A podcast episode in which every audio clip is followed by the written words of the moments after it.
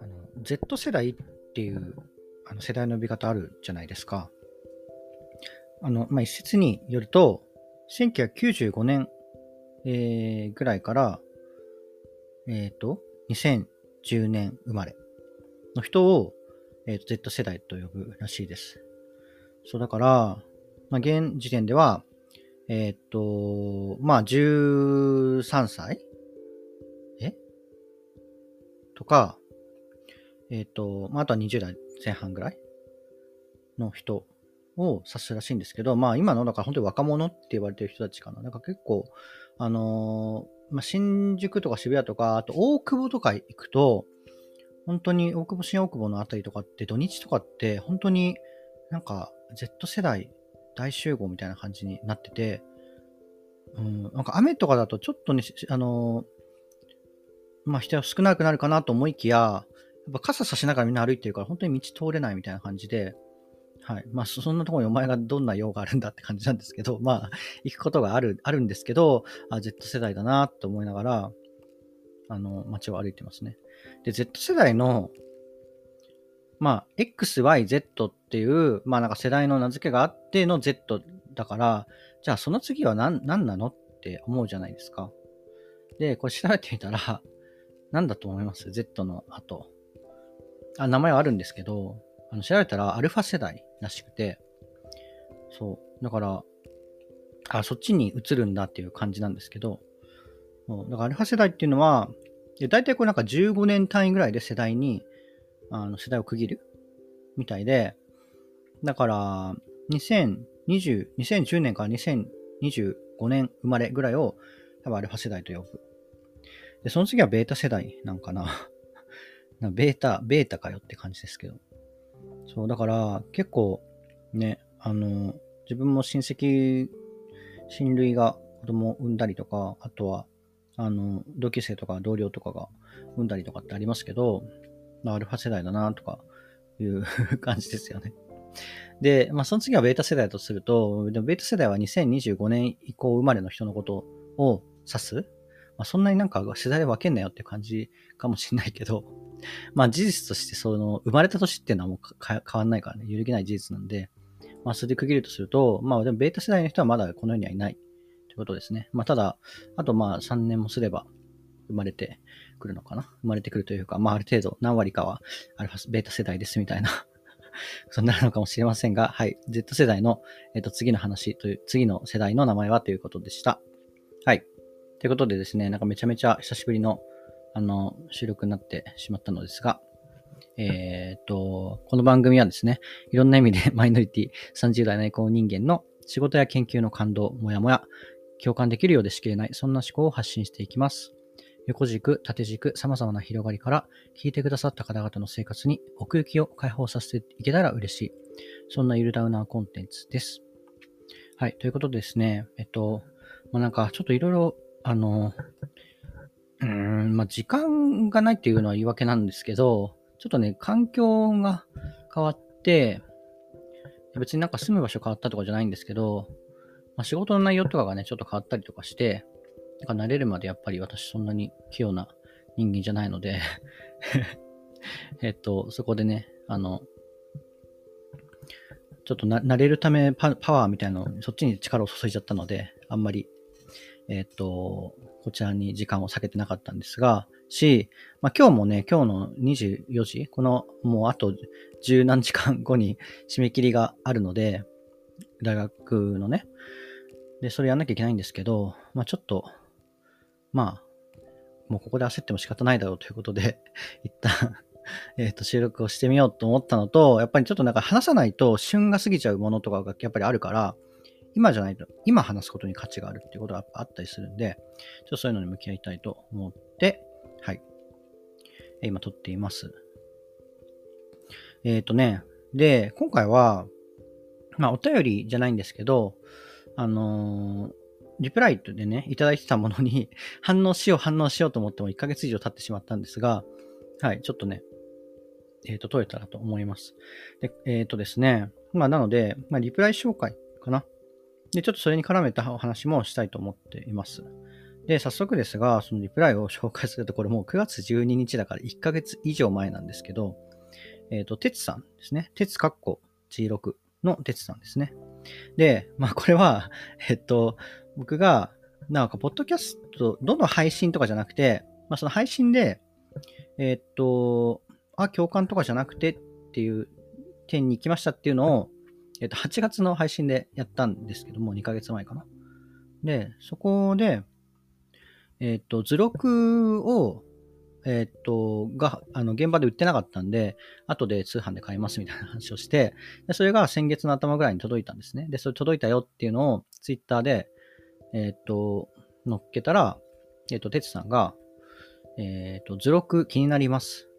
え、先日の配信での、ここにいない人の明かりっていう展示ですね。は、ポッドキャストに似てるかもしれない。という話、面白く拝聴しました。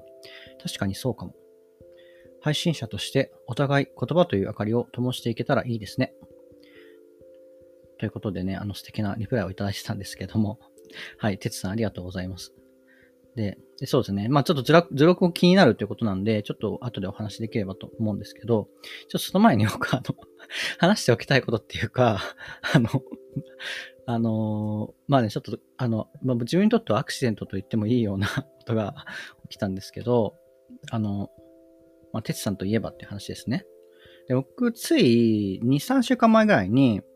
あの、その新宿2丁目の音楽イベントに行ったんですよ。で、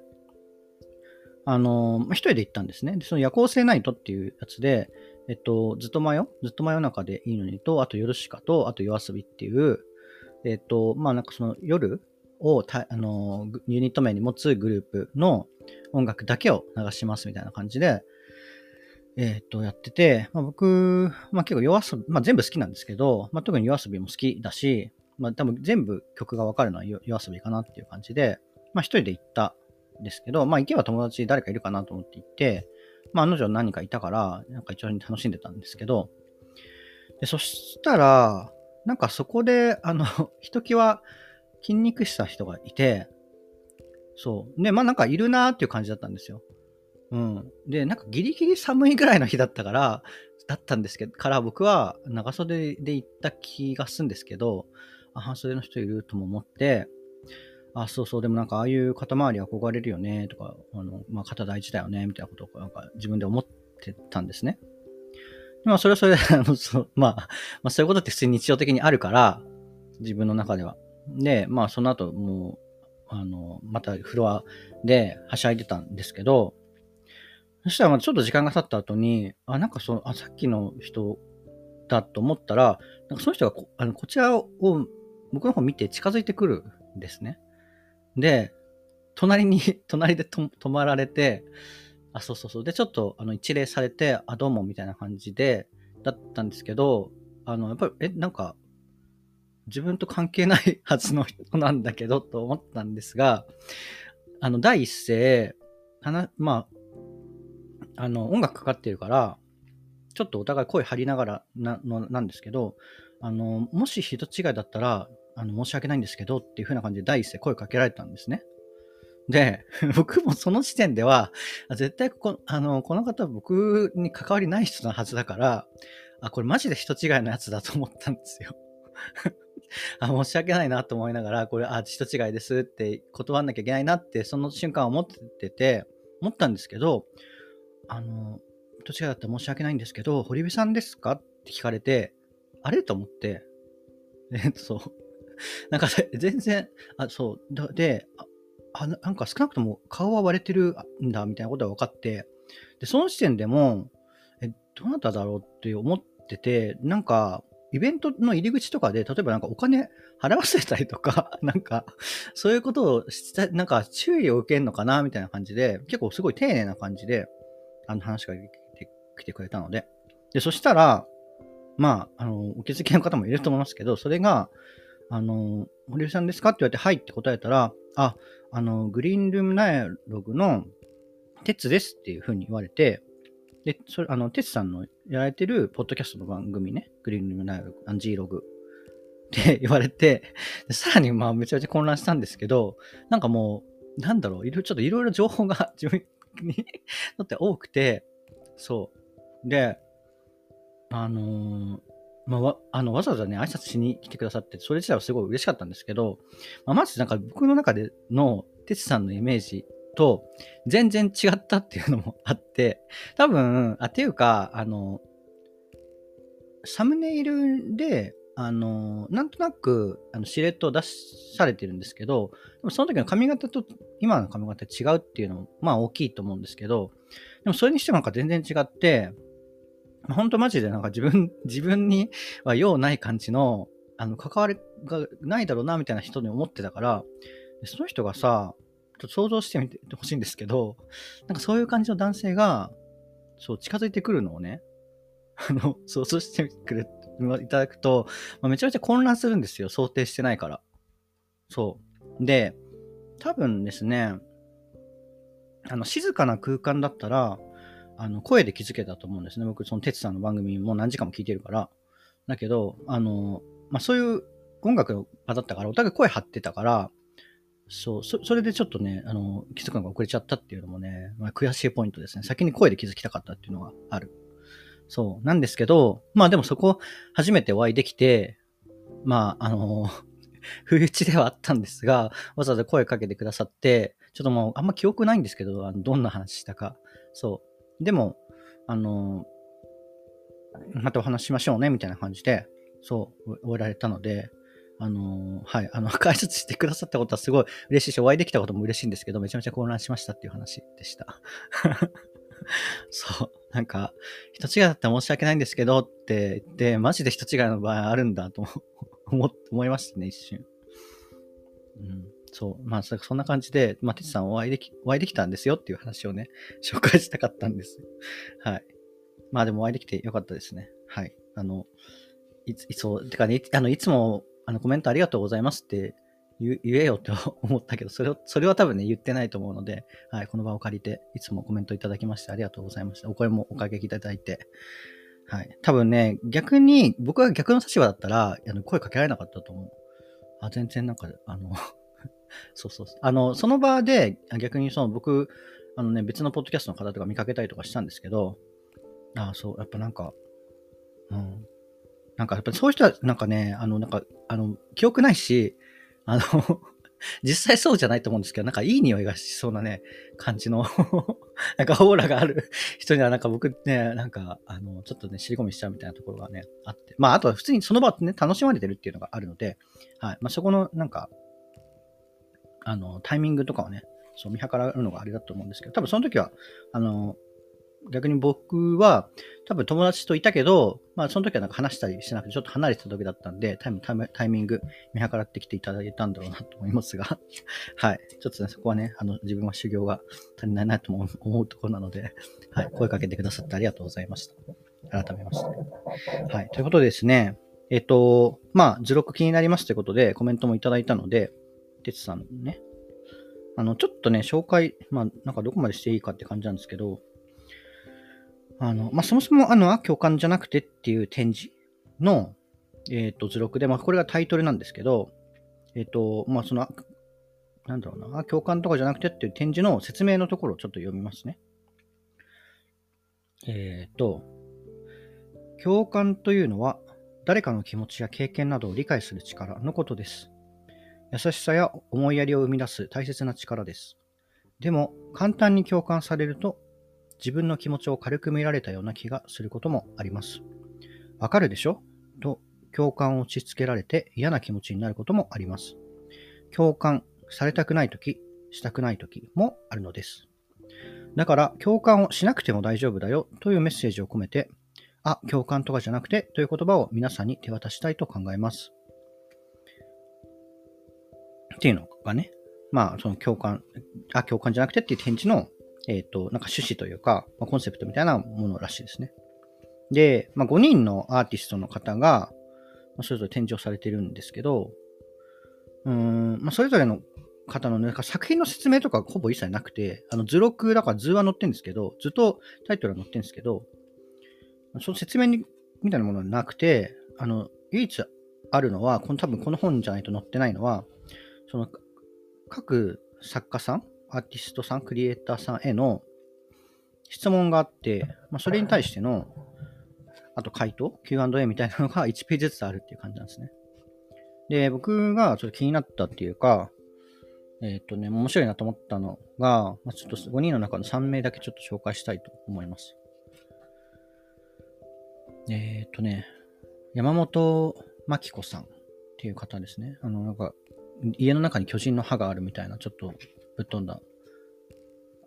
展示をされてた方は、えー、への質問ですね。人間は巨人や植物に共感できますか？人間以外の存在に共感や理解をできると信じることはできますか？っていう質問ね。で、山本さんの回答。2012年に私が感じた巨人は一人ぼっちで泣いていました。その巨人のことが知りたくて動き続けてきました。巨人に質問をしても私が持っていることとは違う反応が返ってきます。ほとんどは無反応です。無反応であることに私が動く意味が隠されているように思います。植物に触れていると、つい人間と同じような感情を持っていると考えがちですが、私とは全く異なる生き物であると思っておかないと大変な間違いをしてしまうことがあるなとある時気づきました。この地球に存在するあらゆるものや生き物はどうしてそこにある、いるのか。あり続けるものとなくなってしまうものが存在するとはどういうことなのか。巨人、落とし物、植物の3つを手がかりに考え続けています。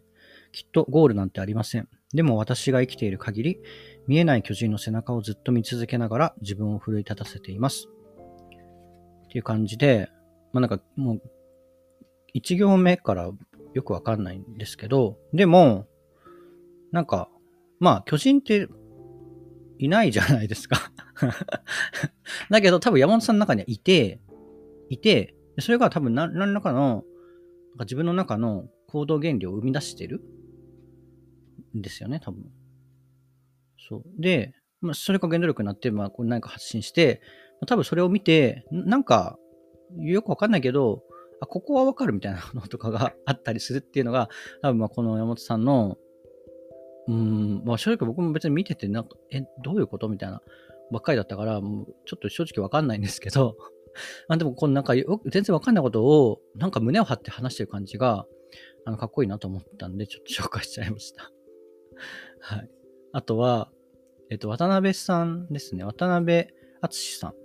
ていう、あの、なんか引きこもりの展示やってた人ね。が、えー、への質問ですね。えー、共感にできることは何ですか？共感にできないことは何ですか？うん、ちょっと変わった、てか、なんか、なんだろう、含みのある質問ですけども、で、渡辺さんの回答が、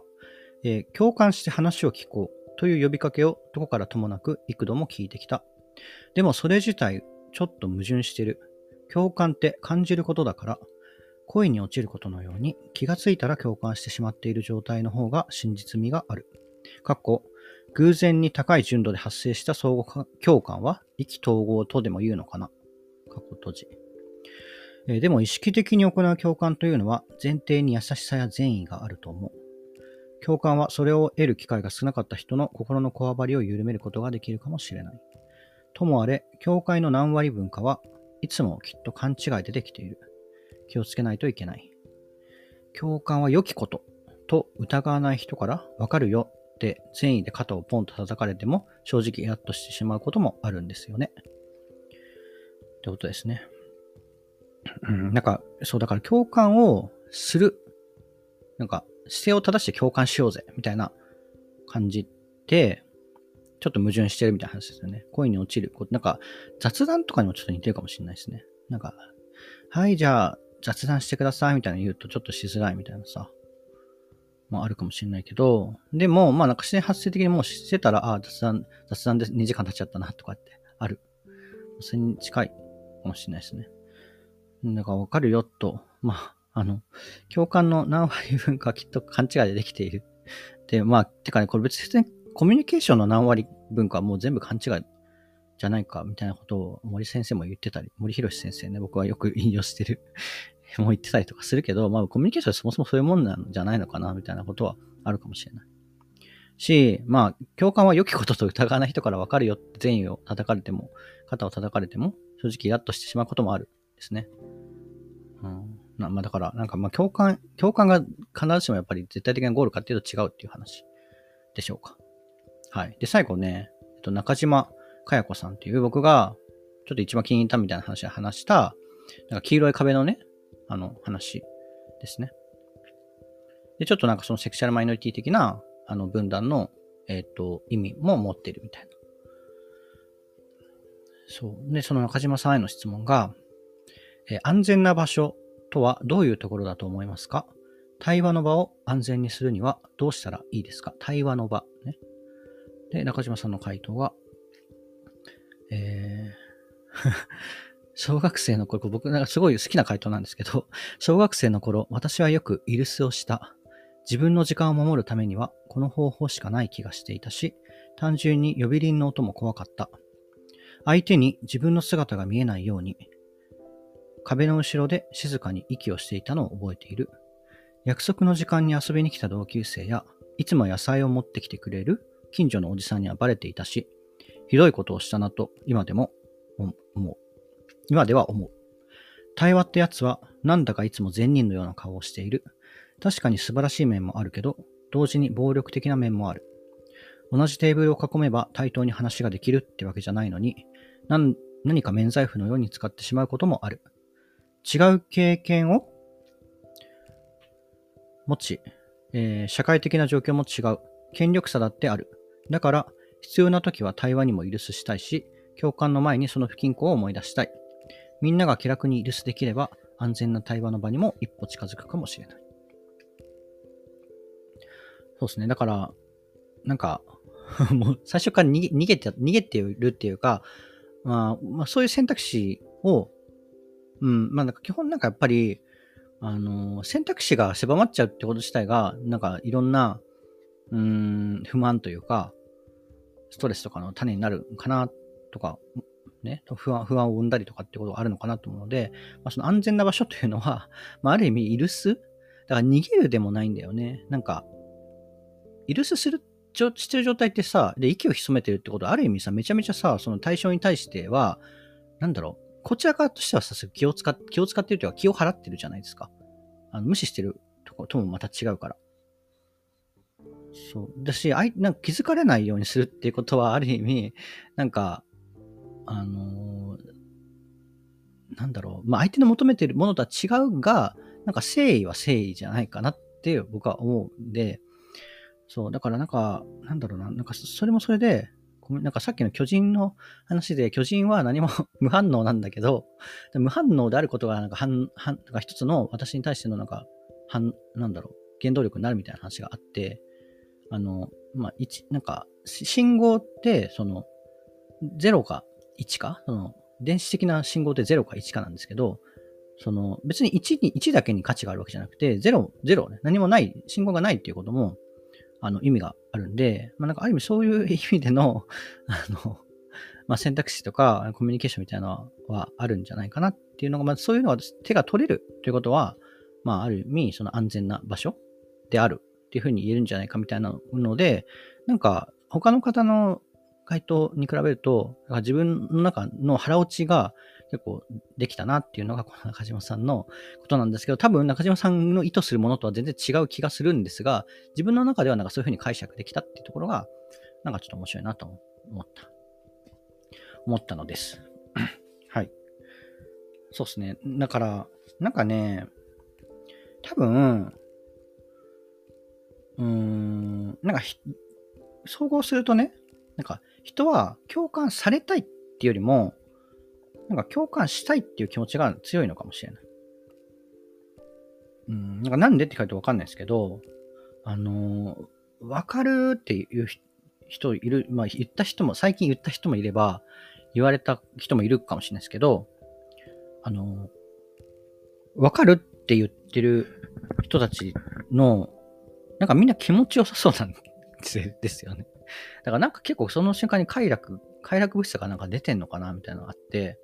そういう意味だとやっぱ人ってその分か分かりたいみたいな 気持ちをちょっとなんか現実的な感情として持ってんのかなみたいなのをちょっと思いました。ただ共感されたいわけじゃないみたいなのが、あのー、なんか矛盾っていうか、うん、ね、そうそうそう。だから、みみんながみんな、ウィンウィンにはなれない、なれないよね。そそう、本当にそうだとしたら。うん。そうですね。まあ、なんか、この図録は、こんな、こんな、図録の紹介はこんな感じになるんですけど、あとは、まあ、その、学芸員のか、担当の学芸員の方が書いた、あの、コメントとか、あと、あのー、俳優とかやられてる、あと、まあ、多分文章も書かれてもと思うんですけど、長井短さんっていう人のエッセイも入ってて、まあ、それも面白かったんで、普通に読み物として面白い、はい、ものでした。で、この展示自体は11月5日まで、まあ、東京でやってるので、はい、あの、まあ、よろしかったら行ってみてください。ということでしたね。はい。まあ、何が言いたいかっていうとね、まあ、この、この番組としては、この番組の中がその共感に対してのスタンスっていうところをま表明しておくと、やっぱり、まあ、この自分が発信している内容の中で共感あったら、まあ嬉しい、嬉しいですよ。嬉しいけど、あの、求めるっていうほど、共感を求めているっていうほど、あの、期待してないっていうのも、まあ、事実で、うん、まあでも、あ、そうそう、なんか、まあ、あのー、あんまり共感、自分が言ってることって共感できないだろうなって思いながら話してるから、でも、それでもいつか誰かに刺さったら、うん、なんかやってよかったなって思えるとは思う。なと思いながらやっている。そう、だから、まあ、そういう意味では、あの、共感されたいってわけじゃなくて、あの、してもらいたい。自分がされたいんじゃなくて、その、してもらいたいっていう話ですね。うん。まあ、なんか、それは、だからね、なんかね、属性が同じであることを求めるっていうのではなくて、まあ、むしろ違うの、属性違うのに、でも分かっちゃうっていうところが、なんか尊いな、尊いといいのではと思いますね。で、それは、だから、ひいては、まあ、違ったっていいっていうことの肯定にもつながるんじゃないかなと思うので、うん。まあ、なんかそうそういう感じでね、あの あの、今後も共感されないだろう話をね、どんどんどんどん発信していきたいなと思っていますので、はい。まあ、そんな感じで、はい、今回は終わりたいと思います。ということでね、あの、いろいろ話が広がりましたが、はい。まあ、あの、総合すとテツさんとお会いできてよかったですということで、はい。あの、コメントもいただけてありがとうございました。はい。ということで、えっ、ー、と、今回の 配信はこの辺りで終わりにしたいと思います。次いつになるんだろう。はい。では、今回はこの辺でありがとうございました。バイバーイ。